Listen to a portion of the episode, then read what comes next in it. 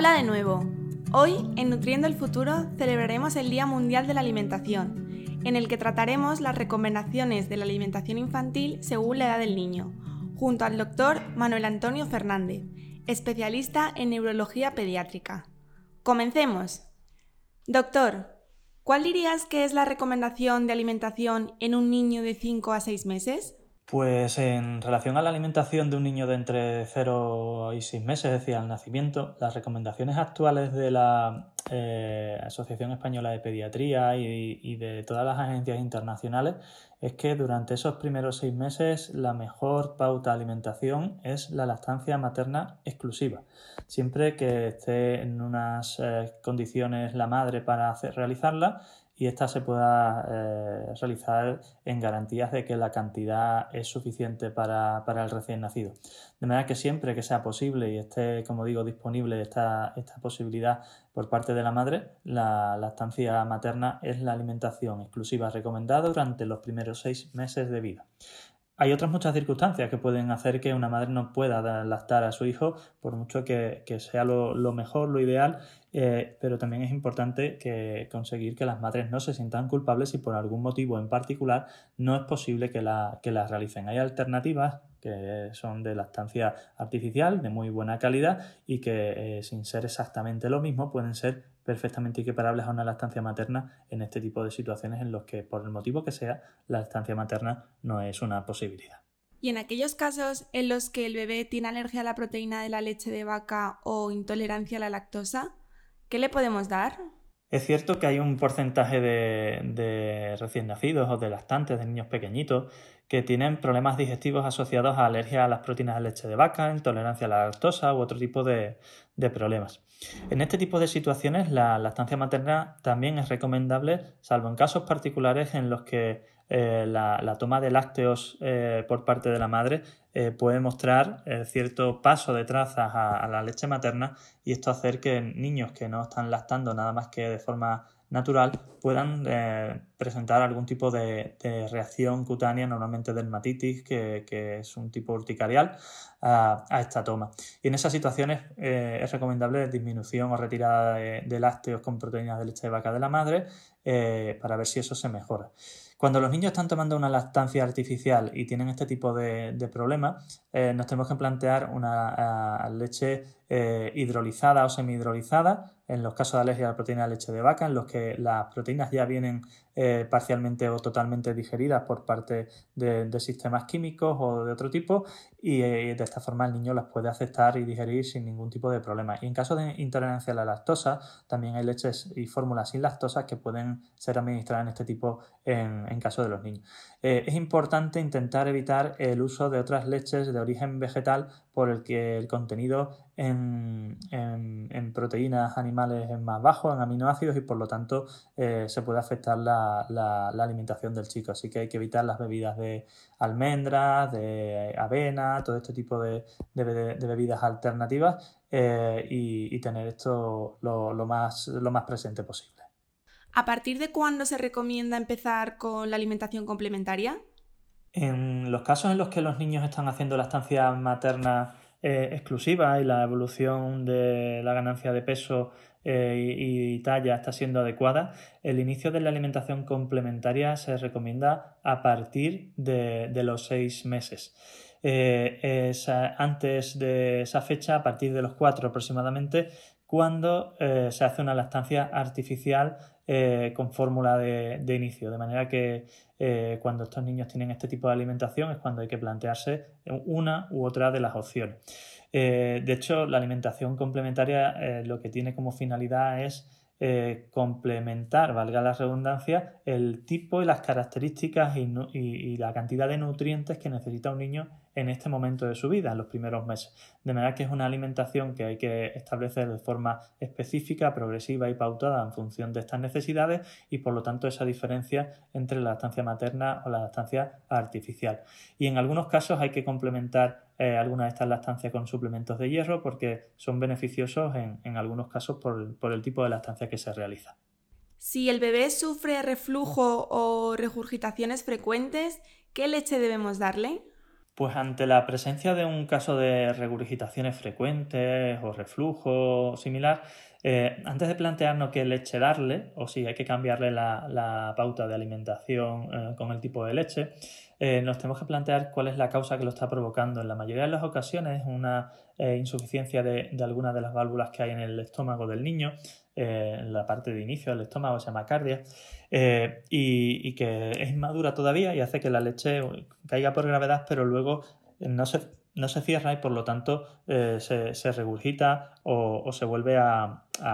echar hacia afuera. Eh, en general, la mejor forma de, actuar en este tipo de situaciones es con medidas posturales en las que al chico se le disminuyen eh, el, volumen de las tomas, se le aumenta la frecuencia para favorecer tomas de menos cantidad y que sea más difícil de regurgitar, se le mantiene incorporado después de las tomas durante un periodo suficiente para que la gravedad también juegue a nuestro favor e incluso a la hora de dormir se eh, recomiendan posiciones incorporadas, eh, no, con cojines u otro tipo de, de sino incorporando,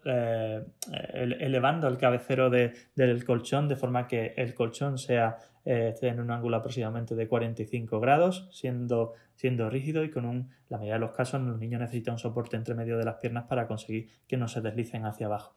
Eh, si todo esto no acaba de ser suficiente, eh, se puede plantear un tipo de leche antirreflujo o, o, de, o de, fácil digestión, pero es el último paso a plantearse en este proceso. En cuanto a los alimentos sólidos, ¿qué consecuencias tendría introducirlos antes de tiempo?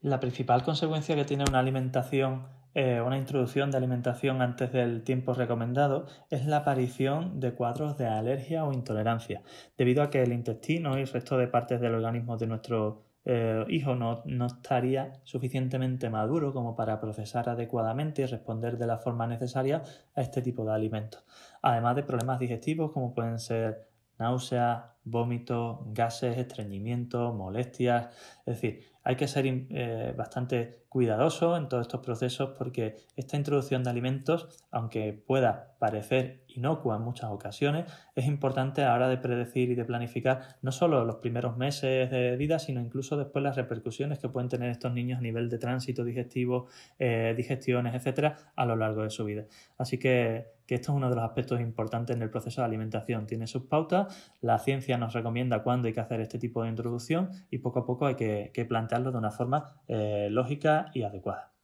¿Hasta cuándo se podría retrasar la introducción de estos alimentos?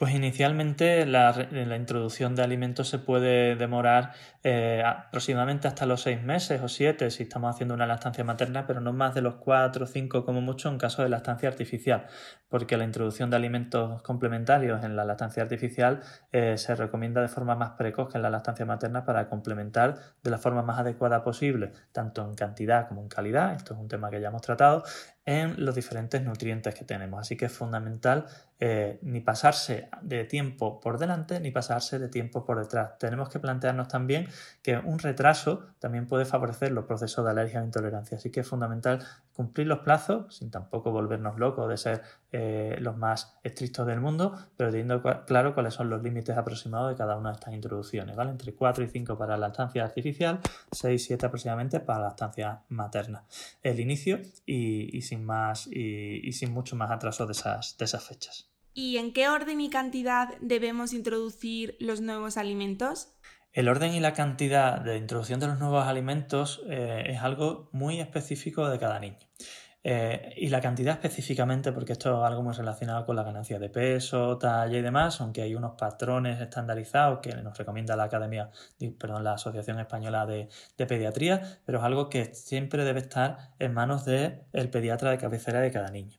Y después dicho esto, lo que es la cantidad, que es algo mucho más específico, sí que en el orden de introducción de los alimentos tenemos que ser o podemos ser un poco más flexibles en función de las características de cada niño. Los niños que, que, evolucionan bien, pero que el peso puede estar en los límites bajos, se puede empezar la introducción de alimentos con cereales sin gluten. De manera que eh, después nos podemos plantear eh, las eh, verduras, después las frutas, finalmente los cereales con gluten y de esta forma progresivamente ir añadiendo esta alimentación complementaria entre los 4 o 6 meses, como hemos dicho, en función de que sea la estancia artificial o la estancia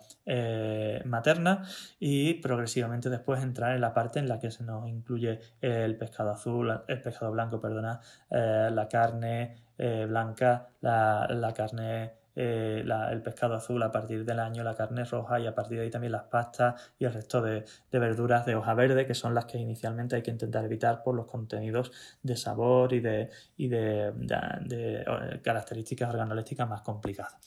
De manera que, ese orden se puede cambiar si tenemos un niño que va bien de peso y que es especialmente estreñido. Se pueden iniciar antes las verduras o las frutas.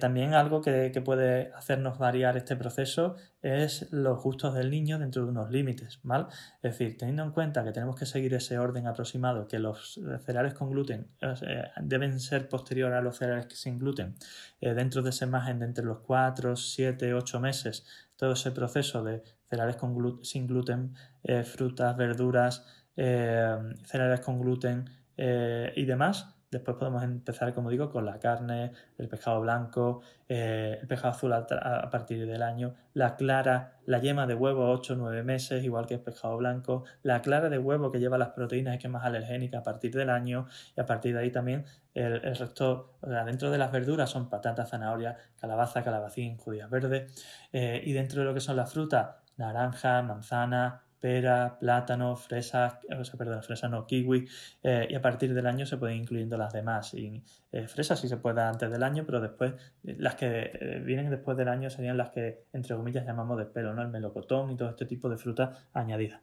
Por último, ¿podría explicarme las diferencias entre baby lead winning y alimentación complementaria tradicional? El baby weaning, que bueno, se puede traducir al español como alimentación complementaria dirigida por el bebé. Es una alternativa a la alimentación complementaria tradicional en la que básicamente las principales diferencias en la, bueno, e, e, es, algo más que darle, eh, permitirle el tipo de alimento que se da o permitir que el niño coma de un tipo o de otro. Eh, digamos, es una estrategia eh, conceptual y conductual orientada a, favorecer los estímulos sensoriales del niño y a, a favorecer un proceso de autoaprendizaje. Dicho esto, y sin estar ni mucho menos en contra de ella, es cierto que es un proceso eh, que se ha puesto de moda en los últimos años y que es importante que los padres o las madres sepan cómo manejar dentro de este tipo de situaciones, porque nos encontramos dentro de, las consultas casos en los que no, se ha podido manejar de forma adecuada y al final los niños han desarrollado problemas alimenticios, pérdida de peso, no ganancia ponderal, etc. Eh, pero bueno, como digo, frente a la lactancia o la alimentación complementaria tradicional, eh, se cambian las fases en las que se toman los alimentos, se cambian las texturas, se le dan sólidos, se permite que el niño vaya comiendo a su criterio y de esta forma eh, se favorece ese proceso de aprendizaje de, texturas, sabores y demás, pero como digo, es algo que requiere su proceso y su supervisión, que tampoco, igual que, cualquier otro proceso alimentario de, los niños, hay que, tenerlo en manos de un profesional y comprobar que todos los parámetros están dentro de, lo normal para no, tener errores y problemas de salud en los niños. Así que, eh, no, como digo, no estoy ni mucho menos en contra, pero hay que ser consciente de lo que supone y de la, atención y, el cuidado que requiere. Muchas gracias, doctor, por acompañarnos hoy y resolvernos todas las dudas. Y a vosotros, oyentes, también gracias por escuchar este nuevo episodio sobre las recomendaciones de la alimentación infantil según la edad del niño. Nos vemos en el próximo.